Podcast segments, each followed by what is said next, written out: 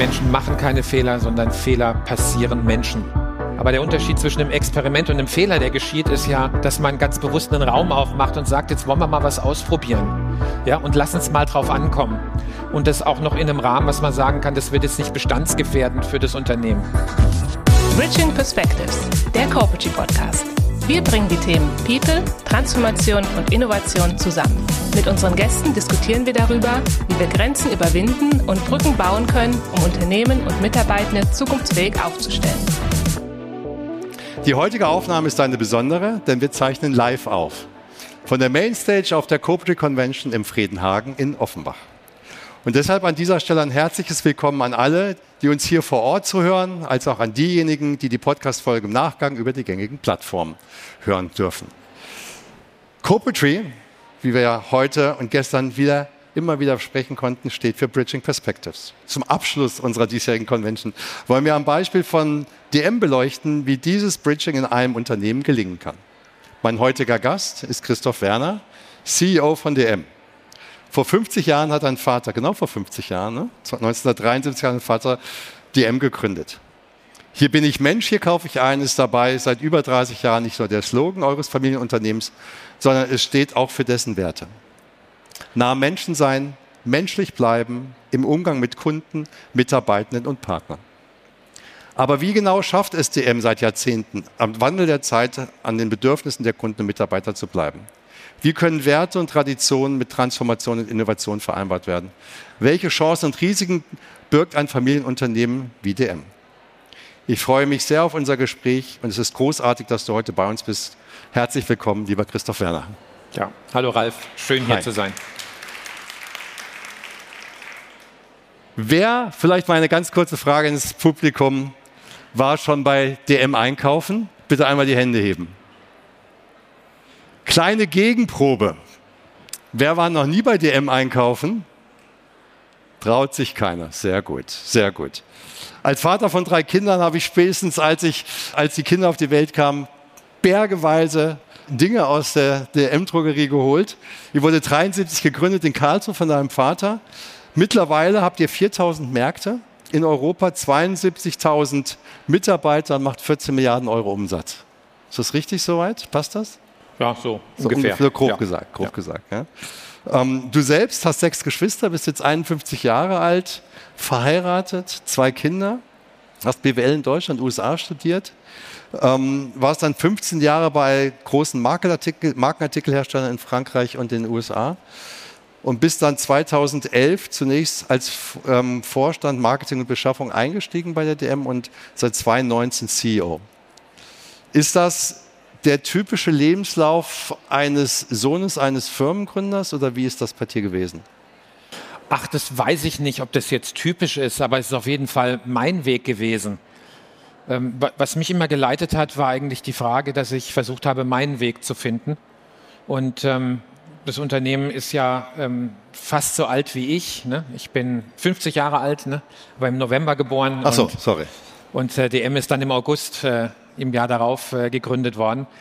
Und äh, als ich dann in, in, dieses Alter kam, wo ich mich damit auseinandergesetzt habe, was ich jetzt konkret mache nach der Schule, muss ich sagen, hätte ich es mir gar nicht zugetraut bei DM, auch da gleich in eine verantwortliche Aufgabe zu gehen. Und deswegen war es für mich wichtig, erstmal meinen eigenen Weg zu finden und wie dann halt so das Leben spielt. Ne? Man, man beginnt was ne? und dann kommen so die Chancen auf einen zu und wenn man das Glück hat, die zu ergreifen, tut sich dann so eine Berufsbiografie ergeben.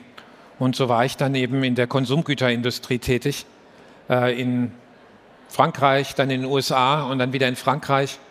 Äh, und dann gab es eine Möglichkeit, in die Geschäftsführung von DM einzutreten, nachdem ich schon in der Geschäftsführung in der Landesgesellschaft von dem Unternehmen gearbeitet habe, wo ich zuvor war. Und somit hatte ich dann einen sehr guten Einstieg. Und dann bin ich ja ein Weilchen in der Geschäftsführung auch gewesen, bevor ich dann äh, den Vorsitz anvertraut bekommen habe. Äh, und so hat sich das dann ergeben.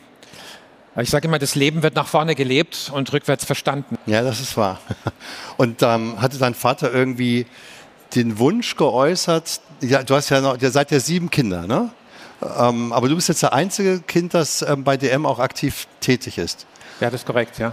Und ähm, war das irgendwie so, dass du da eine besondere Beziehung zu DM schon entwickelt hattest früher oder zu deinem Vater oder, oder ist das einfach so im Laufe der Zeit gekommen, dass man auf dich zugekommen ist? Na, ich habe ich hab ein sehr gutes Verhältnis zu meinem Vater gehabt. Ne? Wir, haben, wir haben viel Zeit miteinander verbracht. Ähm, und ich bin vom Naturell jemand, der sehr viele Fragen stellt. Ne? Das habe ich als Kind schon gemacht. Und da hatte ich viele Fragen an meinen Vater und hatte das Glück, dass ich einen Vater hatte, der nicht gleich die Beherrschung verloren hat, sondern sich die Zeit genommen hat, auch auf die Fragen einzugehen und altersgemäß zu antworten. Das heißt, das, ja, das hat sich dann verändert im, im Lauf der Zeit und somit hat sich dann mein Interesse für die Wirtschaft auch ergeben. Und ähm, das war bei meinen Geschwistern anders. Ne? Die haben andere Schwerpunkte gesehen. Aber ich glaube, was vielleicht auch noch äh, wichtig ist jetzt gerade, weil ja, wir sind ein Familienunternehmen, aber ähm, die, die, Tatsache, dass man in eine Familie hineingeboren wird und jetzt auch so einen unternehmerischen Vater hat, heißt nicht, dass man auch die Gene automatisch hat. Also ich glaube, man, man hat natürlich gute Chancen, ähm, diese Dimension, was jetzt auch General Management anbelangt, ähm, recht früh schon zu erfahren und begleiten zu können. Aber das Entscheidende ist ja dann, wenn man in die Verantwortung kommt, dass man äh, damit auch umgehen kann. Also dass man zum einen äh, das Wesentliche vom Unwesentlichen unterscheiden kann und dass einem auch im richtigen Moment äh, die richtigen Intuitionen kommen. Und das ist, glaube ich, etwas, was nicht, nicht erblich ist, beobachte ich zumindest. Wenn du jetzt nicht den Weg gegangen wärst in, die, in, in DM, dann wäre ja sozusagen aus dem Familienunternehmen kein Nachfolger gewesen, hättet ihr ein Fremdgeschäft, ihr hattet ja auch Fremdgeschäftsführer gehabt, dann wäre das sozusagen einfach einen anderen Weg gegangen als, als Unternehmen, da wäre aber auch keiner jetzt Gram gewesen. Ja, ich meine, Kram hätte ja, hätte ja nichts gebracht. Ich meine, letzten Endes braucht man die Menschen, die dann auch in der Lage sind, ähm, so ein Unternehmen zu begleiten. Ne? Man darf ja nicht glauben, dass jetzt ein Vorsitzender Geschäftsführung so ein Unternehmen steuert. Äh, die Kunst ist ja, eine Unternehmensorganisation so ähm, aufzustellen, dass, sie, dass die Organisation selbsttragend wird. Und äh, dann ist eigentlich die Aufgabe, da, da, dafür äh, einen Blick darauf zu haben, dass ein Unternehmen nicht äh, sklerotisiert, weil die Prozesse so wichtig wären, dass jegliche Innovationskraft rausgeht, dass aber auch neue Ideen nicht zum Chaos führen, weil am Ende gar nichts mehr klappt vor lauter neuen Dingen, die man ausprobiert und wo man einfach nicht dran bleibt. Ich sage oft, das Wesentliche ist, äh, zwei Dinge zu vereinen, was zunächst mal widersprüchlich sich anhört. Das eine ist diese, diese klare Vision und die unendliche Liebe zum Detail. Ja, aber dieses beides muss man irgendwie versuchen, immer wieder ähm, in Harmonie zu bringen. Und äh, dann, dann kann das ganz gut funktionieren. Und dann ist es nun mal so, dass die Menschen, die in einem Unternehmen arbeiten und dort tätig sind äh, und äh, auch in, in, in Aufgaben sind, die mehr am System arbeiten als im System, prägen natürlich ein Unternehmen. Das ist ganz unabhängig davon, ob das jetzt ein Familienmitglied ist oder, oder kein Familienmitglied. Ich glaube lediglich, was Familienunternehmen einen großen Vorteil geben kann, ist, dass halt Gesellschafterrolle und Geschäftsführung nah beieinander sind und damit diese Herausforderung, die jedes Unternehmen hat, und das ist das, dass alle an ihm zerren, ja, und, und, und sich keiner so wirklich um, ums Unternehmen selbst kümmert, dass damit die besten Voraussetzungen sind, dass das eben nicht aus dem Blick gerät. Weil bei normalen Unternehmen ist es halt so, dass auch die Gesellschafter letzten Endes am liebsten die hohe Dividenden haben und kein Risiko. Das Thema Langfristigkeit ist natürlich der Riesenunterschied zwischen einem sagen wir, Familienunternehmen ähm, und einem, sagen wir mal, börsennotierten oder kapitalmarktorientierten Unternehmen. Ähm, das ist ja die eine Dimension, wo mit Sicherheit wir gerade in Deutschland einen riesen Vorteil haben, dass wir sehr mittelständisch und auch sehr familienorientiert oder sagen wir viele Unternehmen in Familienhand durchaus haben, dass man einfach auch Dinge gehen kann, die über ein Quartalsergebnis oder ein Jahresergebnis hinausgehen. Vielleicht darauf noch mal kurz eingehen. Du hast vorher gesagt gehabt, man muss eine klare Vision haben.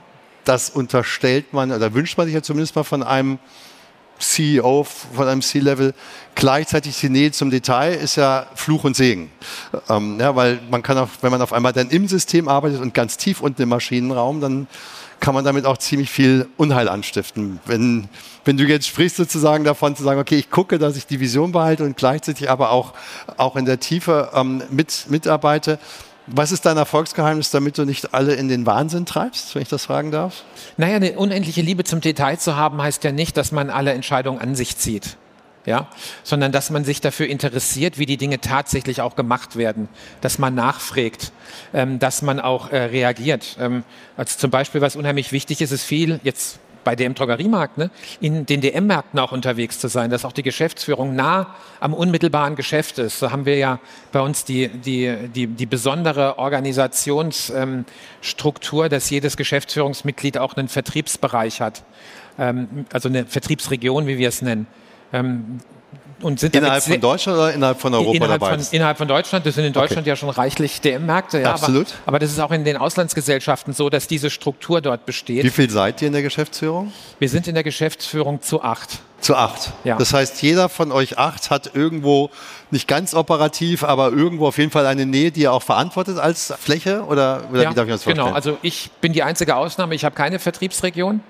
Ähm, aber wir haben keinen Vertriebsgeschäftsführer, ah, okay. was üblich ist in Handelsunternehmen, ne, als ein Geschäftsbereich sozusagen der Vertrieb.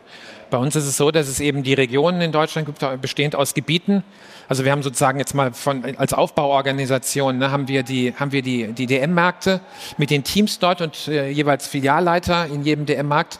Dann haben wir einen Gebietsverantwortlichen oder eine Gebietsverantwortliche, die haben dann so 20 bis 35 DM-Märkte in der Verantwortung, was eine sehr große Verantwortungsspanne ist für den Einzelhandel. Und dann schon ähm, das Geschäftsführungsmitglied, welches eine Ressortverantwortung, eine funktionale Ressortverantwortung und eine Regionsverantwortung hat. Und damit haben wir diese, diese Liebe zum Detail auch schon organisatorisch veranlagt. Wobei sagen wir mal, jede Unternehmensfunktion, die man braucht in einem, ab einer gewissen Größe, nicht unbedingt sehr marktnah sein muss. Also es gibt ja Leute, denen sagen wir, der Vertrieb näher liegt als der andere. Also ich, ich will jetzt keine Funktion im Unternehmen ja. nennen, aber das ist, ja, der, Ralf, das ist, schon, ist das nicht schon ein gewisses Risiko? Das ist eine gute Frage. Ich meine, wenn du so willst, jedes Ressort also wir sprechen jetzt von Kunden, Ressort Mitarbeiter, äh, IT, ähm, Expansion, Ladenbau, äh, aber auch Marketing und Beschaffung, ne? also das ganze Marketing, Sortimentsgestaltung. Das sind ja alles Vorleister. Das sind alles Vorleister für die DM-Märkte oder für unseren Online-Shop. Aber äh, nehmen wir mal die DM-Märkte jetzt. Das ist ja der Kristallisationspunkt der Leistung von DM Drogeriemarkt, welches Sie dann bei Ihrem Einkauf im DM erleben. Das heißt, auch ein IT-Geschäftsführer hat ja als seine Kunden die DM-Märkte. Und äh, derjenige, der bei uns beispielsweise für die Logistik verantwortlich ist, hatte und auch der für uns beim Mitarbeiter verantwortlich ist, hat als Hauptkunden die DM-Märkte. Deswegen ist es einfach sinnvoll auch, dass wir, wenn wir die funktionalen Verantwortung nehmen, das nah an die operative, an das operative Geschäft sozusagen ähm, an, zu verknüpfen, weil damit bekommt auch jeder unmittelbar gleich gespiegelt in seiner Region, wie die Vorleistung seines Ressorts ja. tatsächlich ankommt, ob es Nutzen stiftet oder eher Verwirrung oder vielleicht die Dinge ähm, auch ähm, wirklich nicht klappen.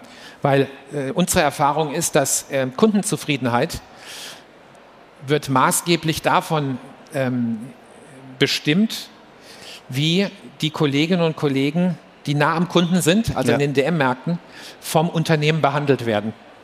Und gut vom Unternehmen behandelt zu werden, bedeutet, dass die Dinge auch wirklich klappen, dass man sich auf die Vorleistung verlassen kann, um sich dann auf die eigentliche Aufgabe konzentrieren zu können. Und das ist damit die Kundinnen und Kunden zufrieden sind, wenn sie bei uns einkaufen und vor allem wiederkommen.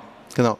Das ist ja, wenn wir so ein bisschen über Erfolgsfaktoren sprechen ähm, und wir gucken mal so ein bisschen in die, die Hypothese von Copetree hinein zu sagen, wir müssen gutes Angebot haben, innovativ sein, wir müssen gucken, dass wir unser, unsere Organisation zeitgemäß aufstellen und immer weiter transformieren und dass wir unsere Mitarbeiter einfach halten, gut qualifiziert sind, dann das ja auch die Erfolgsfaktoren, die ich so ein bisschen auch in unserem Vorgespräch so, so gesehen habe. Innovation, das Thema Kundennähe, Marktnähe, online, offline, aber bleiben wir mal bei Kundennähe, Marktnähe, das ist ja so etwas, was, was für euch so essentiell ist und was ihr eigentlich schon immer auch ganz doll lebt. Ne?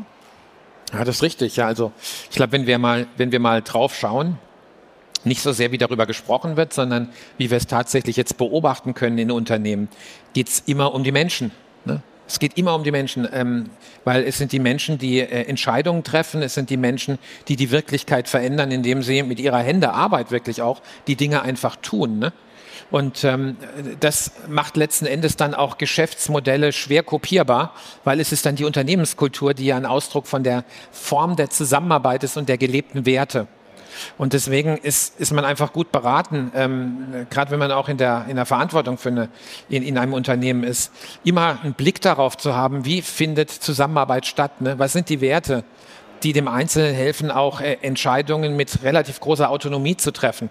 weil so eine Unternehmenskultur halt äh, ein Unternehmen oder eine Arbeitsgemeinschaft stabilisiert und äh, einfach hilft, dass gerade in einem sehr subsidiären System ähm, die Menschen ähm, sich nicht permanent rückversichern müssen, weil sie aus der Unternehmenskultur heraus gute Voraussetzungen haben, um Entscheidungen zu treffen, die die Arbeitsgemeinschaft stärken und beim Kunden gut ankommen.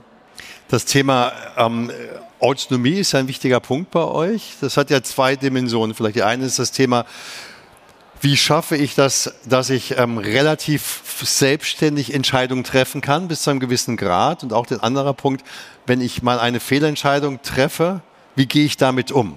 Das ist ja ein Thema, was, was in Deutschland meiner Meinung nach immer noch ein Riesenthema ist, dass man am besten keine Fehler macht, bevor man überhaupt mal sich irgendwas traut, anstelle einfach mal schnell einen Fehler zu machen und dann guckt man, man muss ja nicht zweimal machen, aber einmal darf man ja gewisse Fehler machen. Ja? Wie, wie, wie schafft ihr Autonomie und wie geht ihr mit dem Thema Fehlerkultur um? Ja, es sind, es sind Dinge, die zusammengehören, aber die, glaube ich, sich separat anzuschauen, äh, ganz gut ist, ganz gut sind. Ne? Fangen wir mal mit Fehlern an. Also ähm, wir sprechen ja davon, Menschen machen Fehler. Ich glaube, es ist immer wieder wichtig, sich da um die Begrifflichkeiten zu bemühen. Menschen machen keine Fehler, sondern Fehler passieren Menschen. Ja? Ich sage immer, wenn Menschen Fehler machen, dann sind Saboteure, ja, also das ist ein Vorsatz. Ne? Aber in Wirklichkeit äh, sind es ja Dinge, die, die, die geschehen. Und ob jetzt ein Fehler ein Fehler ist, kommt jetzt wieder auf den Zusammenhang an. Ein Fehler ist ja zunächst mal eine Ab, äh, ist ein Ergebnis, welches von der Erwartung abweicht, ja. Und jetzt ist natürlich ein Unternehmen, welches extrem äh, prozessgetrieben ist und welches an sich den Anspruch hat, dass die Dinge immer in einer vorherbestimmten Art und Weise passieren, dann ist jegliche Abweichung von diesem Standard zunächst ja mal ein Fehler. Wir wissen aber natürlich auch, dass die Abweichung vom Standard erst Innovation ermöglicht und Fortschritt. Deswegen ist jetzt die Frage, wie kann es auf der einen Seite gelingen, dass ähm, Fortschritt geschieht? Das ist dann das klassische Experimentieren. Aber der Unterschied zwischen einem Experiment und einem Fehler, der geschieht, ist ja, dass man ganz bewusst einen Raum aufmacht und sagt, jetzt wollen wir mal was ausprobieren. Ja, und lass uns mal drauf ankommen. Und das auch noch in einem Rahmen, was man sagen kann, das wird jetzt nicht bestandsgefährdend für das Unternehmen. Das ist gut, ne? Ähm, wenn, wenn, es um Fehler geht, um, um, die eigentlichen Fehler geht, glaube ich, müssen wir mal unterscheiden. Ist es ein Fehler, der geschehen ist, weil man äh, die richtigen Annahmen getroffen hat, aber einfach schlecht ausgeführt hat? Oder war die Annahme falsch und dann ist zwar gut ausgeführt worden, aber es war halt neben raus ne? und deswegen hat es nicht funktioniert. Ähm, ersteres ist ein Problem, weil um Qualität der Arbeit sollten wir uns immer bemühen. Dass wir mal falsche Annahmen treffen, das kann passieren. Und äh, ich glaube, da ist es einfach wichtig, dann eine gute Fehleranalyse danach auch zu machen und zu sagen, was denn jetzt passiert, wo sind wir falsch abgebogen, mit dem Wissen, was wir jetzt haben, ne, wie, wie, können wir dafür sorgen, dass es nicht uns noch mal ein zweites Mal passiert, weil es ja nicht zielführend war. So, und jetzt zu der Frage, wenn wir, wenn wir das sozusagen zusammenbringen. Also wenn, wenn Menschen in, einer, in einem Unternehmen einen hohen Autonomiegrad haben, dann glaube ich, ist es hilfreich, sich zu überlegen, ja, und was ist denn das Gegenteil davon? Also das Gegenteil davon ist natürlich keine Autonomiegrad zu haben. Und was ist denn dann? Na, dann habe ich jemand, der mir sagt, was ich zu tun und zu lassen habe der mir sozusagen meine Ziele vorgibt und dann auch nachhält und er kontrolliert und mir Feedback gibt, ob ich meine Ziele erreicht habe. Wenn ich einen hohen Autonomiegrad gebe, dann ist es ja die spannende Frage, ja, wo kommen denn dann meine Ziele her? Ist es dann so, sozusagen nach meinem persönlichen Belieben gestellt und dann wird Zusammenarbeit natürlich schwierig, weil dann driftet eine Arbeitsgemeinschaft auseinander. Also was tritt denn dann an die Stelle? Und ähm, Autonomie nach meiner Beobachtung funktioniert dann, wenn die Ziele klar sind. Also jetzt bei uns, und ich spreche jetzt immer aus der Perspektive, von DM Drogeriemarkt, einem stationären und Online-Einzelhändler, also ein Omnichannel-Retailer, wie man ja heute sagt, äh, da ist es so, dass die, die konsequente Kundenorientierung ist etwas, was ähm, den Menschen dann hilft, weiterhin klare Ziele vor, vor Augen zu haben, woran sie arbeiten. Und dann ist es wichtig, dass das Feedback auch da ist. Das heißt, die Transparenz über die Folgen meiner Handlungen. In vielen Einzelhandelsunternehmen ist genau dieser Punkt sträflich vernachlässigt. Also gerade in vielen Filialen, in vielen ähm, Läden haben die Menschen vor Ort sehr, sehr wenig Informationen. Die wissen vielleicht noch, was der Umsatz war, was die Abschriften waren, was die Mitarbeiterstunden waren und dann hört es auf. Die wissen nicht, was die Miete ist, die wissen nicht, was die Einrichtung gekostet hat, äh, die wissen nicht, was die Stromkosten sind. Das heißt, in euren 4000 Hen euren 4000 Märkten wissen die Mitarbeiter zumindest in dem einzelnen Markt, in dem sie arbeiten, die, die Grund Genau. Die Grundkostenstruktur. Jedes, jedes, jeden Monat gibt es eine Vollkostenrechnung, Ja. wo der Verantwortliche vor Ort dann sehen kann, was waren die Folgen seiner Handlungen. Ne? Ja. Also sozusagen, was er auch im Sortiment gemacht hat, hat ja Auswirkungen auf den Deckungsbeitrag, Klar. auf die Spanne. Klar. Ja, also je nachdem, welche Zweitplatzierung er gemacht hat oder ob er, ob er vielleicht ähm, irgendwelche Maßnahmen ergriffen hat, die ob die jetzt den um Umsatz befeuert haben oder nicht. Also wenn er die Stunden erhöht hat, äh, Weiß das der Filialleiter oder weiß das jeder Mitarbeiter? Also das er du so kleine Townhall-Meetings dann? Also das, also das weiß zunächst mal jeder Filialleiter Ja. ähm, und die Mitarbeiter können es auch wissen. Ja. Also das ist nicht, dass es am Brett hängt. Ne? Ja, ja. Ähm, Aber eine sonst könnte es ja auch, ist da, Sonst könnte es auch, wer weiß wohin gehen, wo es nicht hingehört. Genau. Ne? Ähm, aber es ist, es ist einsichtig. Ne? Ja. Und jetzt auch in den äh, sogenannten filialunterstützenden Diensten ist es so, dass äh, wir mit den Zahlen sehr transparent umgehen. Ja. Also mit anderen Worten, was wichtig ist, ist, dass auf der einen Seite die Ziele, da waren wir ja gerade, ne? also dass, dass das sozusagen ähm, sich bilden kann aus der Einsicht heraus bei jedem Einzelnen, dass aber auch die Folgen der eigenen Entscheidung in die Wahrnehmung kommen. Und dafür ist dann das Berichtswesen, das Controlling unheimlich wichtig. Also damit eben eine Vollkostenrechnung, beispielsweise in jedem DM-Markt oder auch, dass wir ein Data Warehouse haben, wo ähm, einfach Abfragen gemacht werden können und Statistiken und Alarmberichte und alles Mögliche, äh, damit es eben keinen Mitarbeiterverantwortlichen oder Vulgo Vorgesetzten braucht, der einem dann im Prinzip immer wieder einordnet und sagt, wo man denn gerade ist. Weil ich glaube, das Geheimnis äh, der intrinsischen Motivation ist einfach, dass man aus der Sache heraus Ja. seine Selbstwirksamkeit wahrnehmen kann und damit sieht, welche Spuren man hinterlässt. Und das sozusagen führt ihr, das heißt, ihr führt die, die, die Filialleiter und die Filialleiter geben es dann sozusagen, kaskadieren es dann auf die einzelnen Mitarbeiter in einer transparenten Form, wie es möglich ist, sage ich jetzt mal. Aber du hast schon richtig gesagt, dass man, man kann jetzt vielleicht noch nicht jede, nicht jede Kennzahl runterbrechen, aber irgendwo muss es ja sozusagen von den Filialleitern dann auch in die Teams getragen werden, weil ihr habt ja eine hohe Wertekultur über alle Mitarbeiter, nicht über Führungskräfte. Ja gut, jetzt müssen Sie natürlich auch so eine Vollkostenrechnung lesen können. Ne? Ja. Darf man ja auch Aber es nicht, ist ja nur ein- klar, darf man auch nicht sagen. können auch äh, viele nicht. vernachlässigen. ne? Also es ist dann auch schon wichtig, die Sprache zu finden, ne? Die es ermöglicht, für den Einzelnen auch zu verstehen, ähm, was es gibt. Ne? Ähm, aber ich meine, nehmen wir mal so was ganz Klassisches, wie vielleicht ist es schon aufgefallen, bei DM werden Sie gefragt, sammeln Sie Payback-Punkte, ne? Payback-Karte, ne? Ähm, was wir ja sehen, äh, diese Payback-Karte ist, ist für uns ähm, deswegen sehr, sehr wichtig, weil es uns ermöglicht, wirklich zu verstehen, wie gekauft wird. D- Die Herausforderung ist ja, wir haben sehr, sehr viele Daten, aber wenn keine Kundenkarte verwendet wird, dann ist sozusagen jeder Kassenbon ist, steht für sich selbst. Ja. Richtig spannend wird, wenn ich sehen kann, wie sich das Einkaufsverhalten geändert hat. Also gerade wenn neue Artikel ins Sortiment kommen, was haben die Kunden davor gekauft? Ne? Kaufen die es wieder? Das geht erst mit einer Kundenkarte. Das heißt, das ist für unsere Sortimentsteuerung sehr, sehr wichtig. Wir sehen aber auch, weil man ja Payback-Punkte sammelt, dass Menschen, die eine Payback-Karte haben, dass die einfach einen höheren Anteil ihres persönlichen Drogeriewarenbedarfs bei uns decken. Also sozusagen die Durchschnittsbons sind höher. Ne? So, und wenn wir jetzt ähm, eben mit den Menschen auch sprechen und sagen, so, wir machen Payback-Wochen, dann wäre so die klassische äh, Herangehensweise, dass man sagt, man setzt Ziele, ja, also sozusagen so und so viele, ähm, äh, so und so viel, so, so soll der Prozentsatz äh, des Umsatzes sein, der mit Payback-Karten getätigt wird oder so viele neue Payback-Kunden sollen gewonnen werden. Und dann gibt es vielleicht auch noch irgendein Gewinnspiel, was man intern macht, ja, Ja. um das zu incentivieren. Und das Problem ist dann, und schon hat man den Kunden total vergessen und dann geht es nur noch um was anderes. Wir versuchen eigentlich dann eher so ranzugehen, dass wir versuchen deutlich zu machen, auch den Kolleginnen und Kollegen, was denn der Nutzen ist, der aus einer Payback-Karte gestiftet wird, damit wir auch zukunftsfähig bleiben und in unserem Sortiment und in, unseren, in unserer Kommunikation möglichst relevant für die Kunden bleiben können. Und dann wird mit einer anderen inneren Haltung nach der Payback-Karte gefragt. Und ich, bin der Meinung oder bilde mir ein, dass es der Kunde merkt. Das, das glaube ich auch. Ihr, sprecht immer wieder über das Thema Kundennähe. Das ist ein ganz wichtiger Punkt. Eigentlich, wenn man mal ganz frech ist, würde man sagen, viele diese Logiken, dafür muss man ja nicht mal studiert haben, weil irgendwie, wenn ich die Nähe zum Kunden behalte und weiß, was er möchte, dann kann ich auch entsprechend agieren. Nichtsdestotrotz wird das ja alle paar Jahre wieder als ein Riesenerfolg gefeiert, zu sagen, wir müssen mal mehr Kundennähe haben. Warum tun wir uns so schwer mit dem einfachen Punkt Kundennähe? Ja, weil ähm, es so leicht gesagt ist und so schwer gemacht ist. Ne? Die Herausforderung von Arbeitsgemeinschaften und von Organisationen ist halt, dass die, dass die Zusammenarbeit ja klappen muss, weil keiner ja alleine für den Kunden leistet. Es ist ja sozusagen der, der, die, der Wertschöpfungsstrom, den wir haben, der Leistungsstrom in einem Unternehmen, der letzten Endes zu dem, zu dem Gut führt, welches dann von einem Kunden gekauft wird. Und jetzt ist einfach die Riesenherausforderung, dass diese Zusammenarbeit klappen muss. Und es ist ja nicht nur so, dass man die Prozesse einmal vereinbart und dann, dass sie dann laufen, sondern es kommen ja permanent Änderungen rein. Ja? Es, gibt, es gibt neue Erkenntnisse, es gibt auch Updates, äh, Menschen verlassen das Unternehmen, neue kommen hinzu. Also dieser Perma diese permanente ähm, Veränderung, die wir haben. Und das muss organisiert werden. Ne?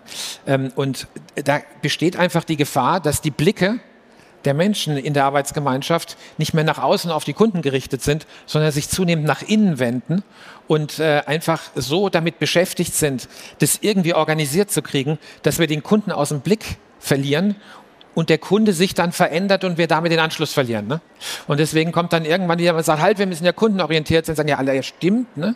So, dann wird wieder nach außen geguckt und dann gibt es dann wieder den Moment, wo äh, alles wieder umgekrempelt wird. Ne? Ich glaube, die Kunst ist, besteht darin, dass es uns gelingt, dass wir eben beides machen. Ne? Also wieder, wieder diese, diese Ambidextrie haben, diese Beidhändigkeit, dass wir auf der einen Seite ähm, Umsetzungstreue in den Prozessen haben, aber trotzdem diese, diese Kundenorientierung, diese Kundenfokussierung, die uns immer wieder deutlich macht, was wir verändern müssen, was an neuen Erwartungen bei den Kunden ist und uns daraus dann die Einsicht erwächst, auch an unseren Prozessen zu arbeiten, so dass wir auf der einen Seite umsetzungstreu sind, aber auch wiederum offen, Neues auszuprobieren. Und die Riesenherausforderung in großen Unternehmen, gerade wenn sie lange schon bestehen, das ist bei Startups jetzt weniger der Fall, ist die Herausforderung des Entlernens.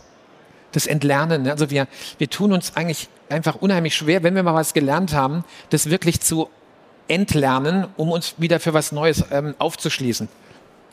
Und was würdest du sagen, ist das Geheimnis bei euch, wie ihr es neben der Prozesstreue plus großem Wachstum, das darf man auch nicht vergessen, ähm, es schafft es, ähm, kundennah zu bleiben. Also was würdest du sagen, sind die zwei Maßnahmen, die ihr immer wieder ergreift, um nah dran zu bleiben oder euch wieder hinterfragt? Ja, ich würde sagen, es gibt, es gibt so ein paar Methoden, die aber keine Gelinggarantie haben. Ja? Ähm, also eine der Methoden ist Finger weg von Incentivierung keine Incentivierung, ja, weil Incentivierung, also ich spreche jetzt von Boni-Systemen, ähm, es gibt bei euch keinen Boni? Haben wir nicht, nein. Wir haben okay. keine, auch keine Gruppenboni, nichts, sondern einfach. Nein, wir haben also also keine. Wir, was wir haben, ist eine, ist eine sogenannte Jahresabschlusszahlung. Ja. Das ist eine Form von Gewinnbeteiligung, okay. die allerdings sich jetzt nicht an individuellen Zielen orientiert, sondern da gibt es im Prinzip nur drei Kriterien. Die eine Kriterie, Kriterium ist es, ähm, ist es jemand in der Ausbildung noch oder ist es jemand, der nicht mehr in der Ausbildung ja. ist und Spans tätig ist? Das zweite. Und das dritte ist, wie viele Vertragsstunden hat er? Ne? Und, und danach, danach richtet sich's dann. Aber sonst machen wir da keine Unterschiede. Also, also keine, keine Provisionen auch, ja. ähm, weil das sind alles Instrumente, die letzten Endes zu einer Selbstoptimierung führen und den Kunden ähm, sozusagen systematisch oder, oder systemimmanent ja, aus, aus dem Blick verdrängen. Das Zweite, was meines Erachtens wichtig ist, das sind große Führungsspannen. Ähm, das, sagt man sich das mal, wieso große Führungsspannen? Ne? Das Problem der großen Führungs-, der kleinen Führungsspannen ist die Rückdelegation, die sofort anf ja. anfängt. Ne? Und ähm, das Problem der Rückdelegation ist, dass man, ähm, dass man Entscheidungen scheut, damit Verantwortung scheut und im Prinzip immer guckt, was will denn mein Vorgesetzter von mir? Und äh, das führt dann auch wieder dazu, dass ich eben auf meinen Vorgesetzten gucke, also hinter mich oder über mich, je nachdem, wie ich so ein Unternehmen denke, ja, und nicht auf den Kunden schaue. Und wenn ich aber große Verantwortungsspannen habe, dann muss ich auch als Führungskraft ein Interesse daran haben, dass die Menschen, die in meinem Team sind, möglichst entscheidungsfreudig sind, weil sonst komme ich mit meinem Zeitbudget überhaupt nicht klar. Das setzt natürlich, das ist ja, das setzt natürlich bei dem Thema Können und Wollen voraus dass die Kolleginnen und Kollegen, mit denen du zusammenarbeitest, das auch, auch können. Ne? Also die, die Voraus du, du, kannst ja irgendwie 12, 15 Leute führen, wenn alle richtig selbstständig sind und gut arbeiten, ist das ja kein Problem. Du kannst aber auch mit zwei Leuten in den Wahnsinn getrieben werden, wenn die quasi gar nicht das machen, was du eigentlich möchtest und auf einmal die Arbeit selbst machen willst, darfst, musst. Das heißt, ihr müsst ja schon gucken, dass ihr wirklich tolle Leute habt, die sehr selbstständig in der Lage sind zu arbeiten, auch in die richtige Richtung arbeiten und auch immer wieder qualifizieren, weil ähm, das Thema permanente Weiterentwicklung ja ein essentieller Bestandteil eigentlich ist. Also ihr braucht die richtigen Leute und ihr müsst in der richtigen Qualifikation entwickeln und weiterentwickeln. Ja, also ich, ich glaube, es, es führt auch auf die Frage, was ist die Aufgabe einer Führungskraft? Ne? Ich sage immer, ne, ist, ist die, hat eine Führungskraft ein Team, weil sie selbst nicht alles leisten kann und deswegen verlängerte Arme braucht, ja, dann ist es natürlich so, dann bin ich sehr im Befehl und Gehorsam ne, und, äh, und, und kontrollieren dann. Äh, oder ist die Aufgabe von Führungskraft eigentlich den Menschen, die näher am operativen Geschäft sind? wo ja letzten Endes auch ähm, die, die Leistung tatsächlich dann ähm, konsumfähig wird, ne? die zu unterstützen, ihre Tätigkeit bestmöglich machen zu können. Und dann ist es eben nicht, dass jetzt der Filialleiter der beste Kassierer sein muss, ja? Ja, oder, oder dass ich jetzt auch in meiner Tätigkeit äh, der beste Kassierer sein müsste, ne? sondern da geht es wirklich darum, was sind die, was ist mein Leistungsbeitrag, den jetzt äh, die Menschen, die äh, unmittelbar mit mir zusammenarbeiten, von mir brauchen, damit sie wiederum ihren Leistungsbeitrag leisten können. Ja, das ist die, das ist die entscheidende Frage. Und ähm, zu, zu der Frage, ja, äh, Menschen, ähm, können die das und wie kann man damit umgehen? Da hat DM einfach auch ein ähm, Erfahrung sammeln können. Wir sind ja, wir sind ja anders gestartet. Ne? Wir sind in einem Organisationsmodell gestartet, welches sehr nah an all die äh, 70er Jahre ähm, äh, an, angelehnt war, mit sehr, sehr, mit sehr, sehr dicken Orga-Handbüchern, äh, mit sehr, sehr klar, klar gefassten Stellenbeschreibungen, äh, Befehl und Gehorsam im Prinzip. Ne? Also in Karlsruhe wurde entschieden. Sehr, sehr und in autoritär. Wurde also so gemacht, hatte sein ne? Vater das ja auch mal selbst geschrieben. Ne? Dass er Ja. eher sehr autoritär an, angefangen Genau, hat. also das war, das war ganz klassisch. Ne? Und, Ja. dann, und dann kam eben die So Einsicht irgendwann, ein dass das, so, dass das so nicht mehr geht. Ja. Ne? Und dann wurde eben dieses Prinzip umgestellt. Und dann kamen wir ganz, ganz konkret in die Situation, dass wir auch eine, eine tiefere Organisation hatten, äh, jetzt äh, in dem, was man klassisch Vertrieb nennt, mit dem Vertriebsleiter. Und dann gab es die Gebietsverkaufsleiter und dann gab es die Bezirksleiter und dann gab es die Filialen.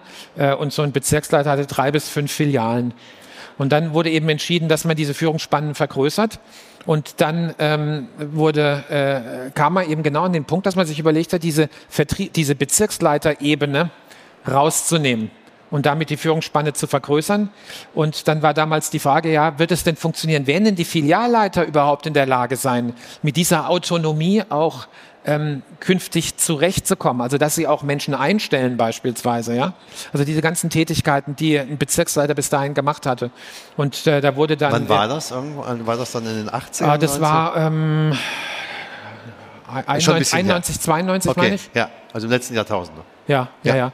Und dann äh, war also großes, großes Bauchkrummeln, ja, funktioniert das? Und äh, mein, mein Vater hat mir dann erzählt, er hat dann äh, ge gefragt, jetzt ges- gesagt, jetzt, ich meine, das waren damals vielleicht 500 oder 450 DM-Märkte, die wir hatten. Ne? Er hat gesagt, jetzt gehen wir mal alle mal durch mit den ganzen, mit den ganzen Filialleitern und über, gucken mal, wem trauen wir es zu, wem trauen wir es nicht zu. Ne? Und dann wurde das also mal in Fleißarbeit mal gemacht. Ja, klar. Und da hat sich herausgestellt, dass man es 60 Prozent der Filialleiter nicht zugetraut hätte. Und das wäre eigentlich der Punkt gewesen, wo man gesagt hätte, geht nicht. Ne? Und das Schöne, wenn man Geschäftsführer der Gesellschaft ist, kann man sagen, und ich will es trotzdem. Ne? Das wagen wir jetzt. Und wir haben es gewagt. Und unsere Erfahrung war dann halt, dass die Menschen in ihren Aufgaben gewachsen sind. Also es gab welche, da hat es nicht funktioniert. Klar, das ist so. Aber äh, es waren nicht 60 Prozent, die nicht in der Lage waren. Es war weit überwiegende Teil der, der Filialleiterinnen und Filialleiter, die in den Aufgaben gewachsen sind.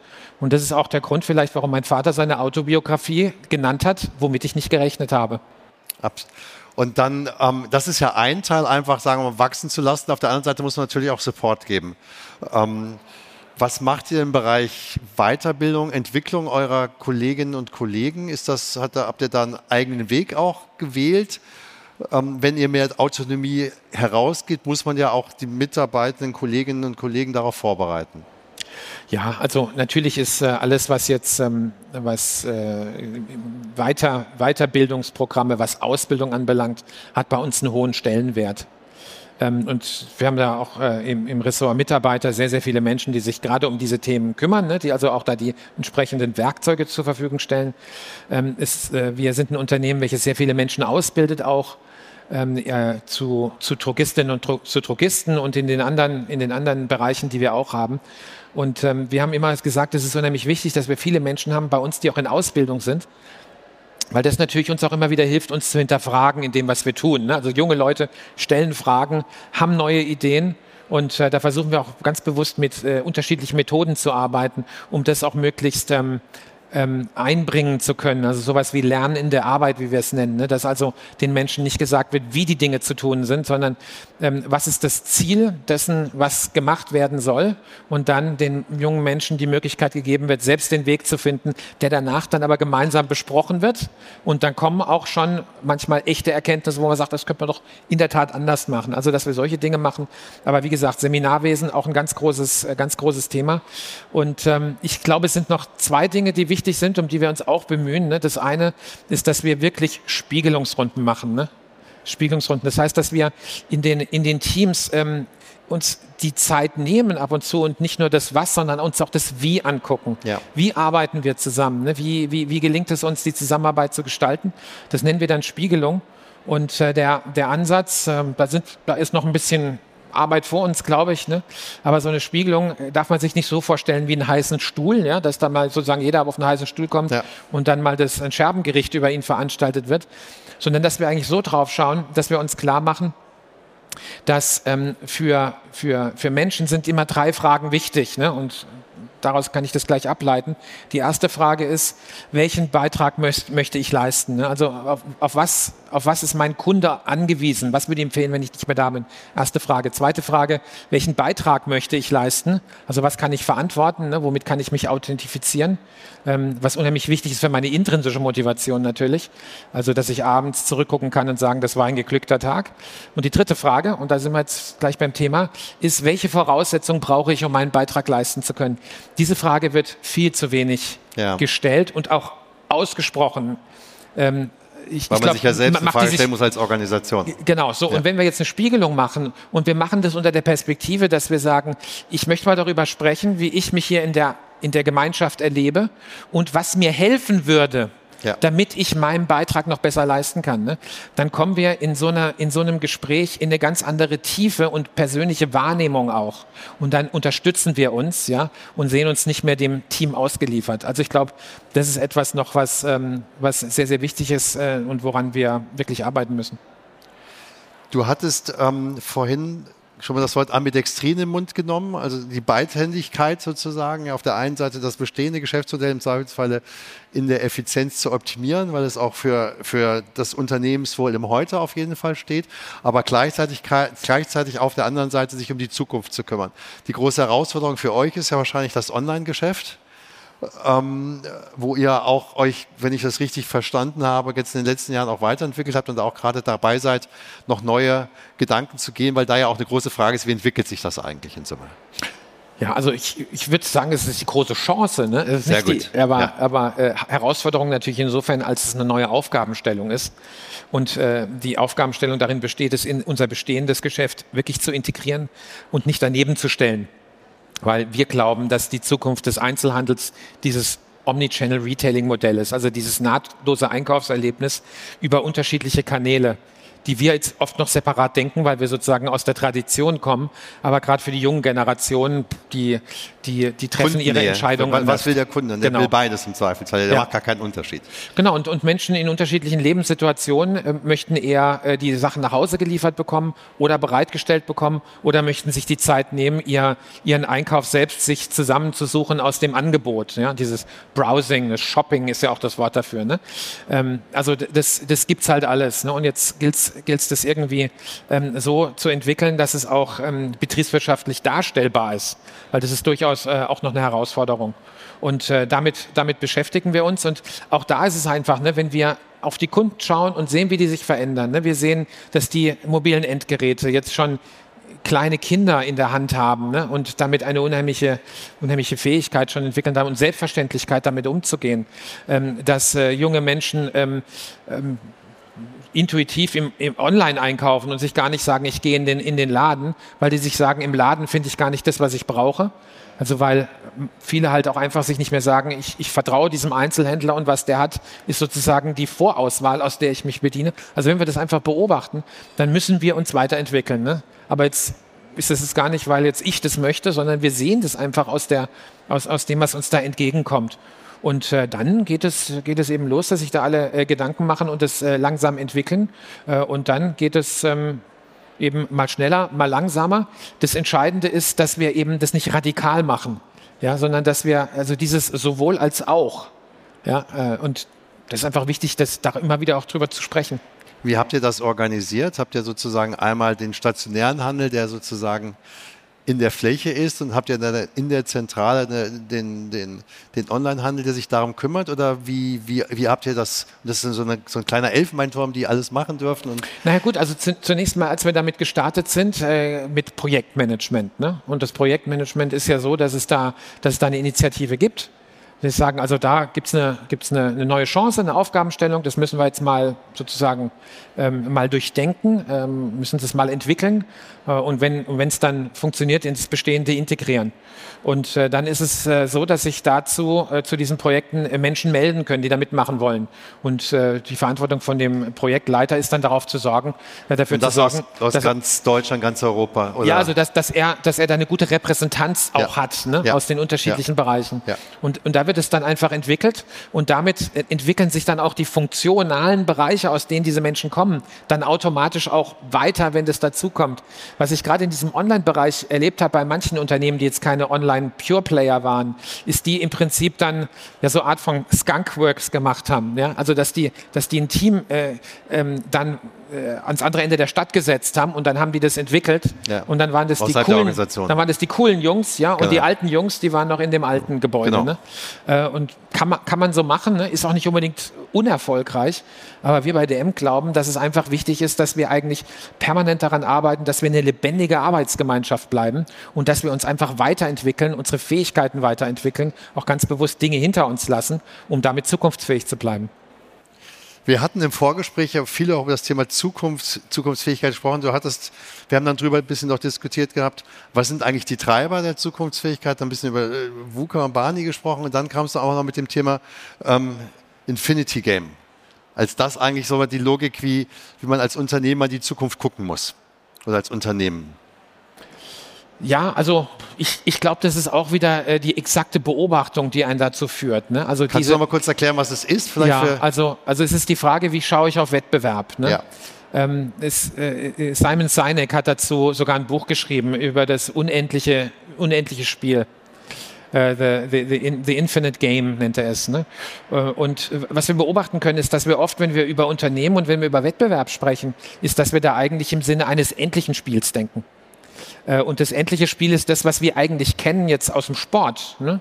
Also da gibt es ganz klare Regeln, da gibt es ganz klare Erfolgskriterien, da gibt es eine gewisse Spielzeit oder Spielkonditionen und dann gewinnt man das Spiel oder verliert man das Spiel.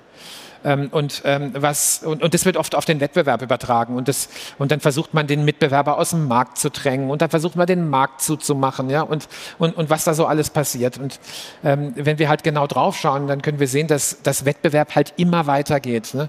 Geht immer weiter. Und deswegen ist es ein unendliches Spiel. Und es ist eben auch ein Spiel mit sich ändernden Rahmenbedingungen, mit unterschiedlichen Spielteilnehmern. Und ähm, als Unternehmen geht es deswegen nicht darum, die Mitbewerber aus dem Markt zu verdrängen, nämlich dann kommen neue nach, sondern es geht darum, möglichst relevant bei den Kunden zu bleiben. Ja. Weil diejenigen, die letzten Endes darüber entscheiden, wer im Spiel bleibt und wer ausscheidet, sind die Kunden. Und deswegen ja. sollte man auf die gucken. Die, sind, die Kunden, so, wenn man so möchte, sind die Schiedsrichter und die zahlenden Zuschauer. Ob dieser Sportart überhaupt noch interessant ist oder nicht.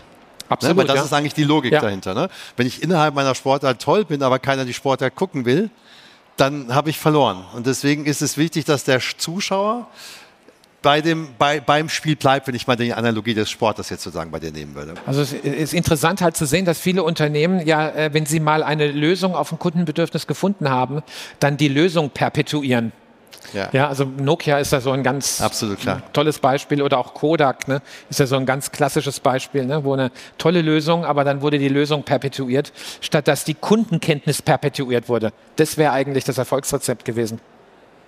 Was macht ihr, damit ihr nah am Kunden bleibt? Ja gut, wir, wir versuchen eben äh, die Organisation immer wieder so zu denken, ne, dass wir nah beim Kunden sind, sozusagen äh, aus der Organisation heraus. Ich sprach schon von der, von der ähm, von der Regionsstruktur, die wir haben.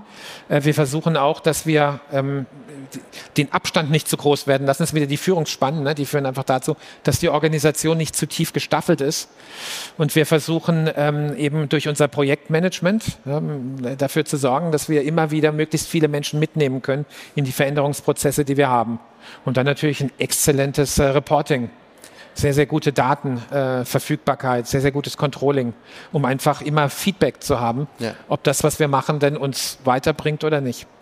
Glaubst du, im Oktober hat noch keiner über KI richtig gesprochen und irgendwann um Weihnachten herum hat jeder mal in ChatGPT irgendwas eingetippt und seitdem ist das ganze Thema künstliche Intelligenz auf einmal da, als wenn es vorher nicht existiert hätte.